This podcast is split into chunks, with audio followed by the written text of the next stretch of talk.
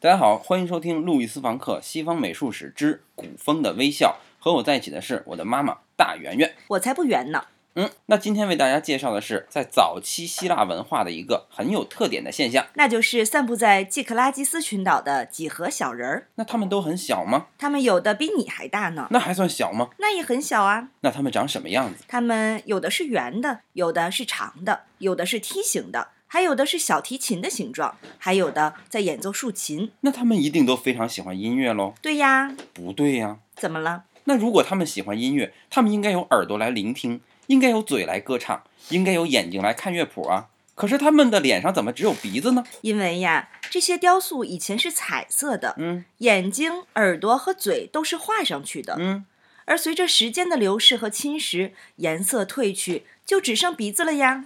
那为什么鼻子它不也画上去呢？因为鼻子让人呼吸，有了呼吸才有了生命。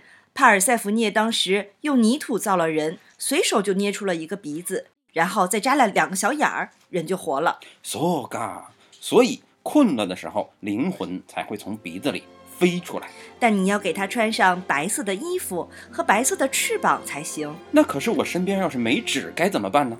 那你就把它甩向天空。让鼻涕像雄鹰一样飞起来。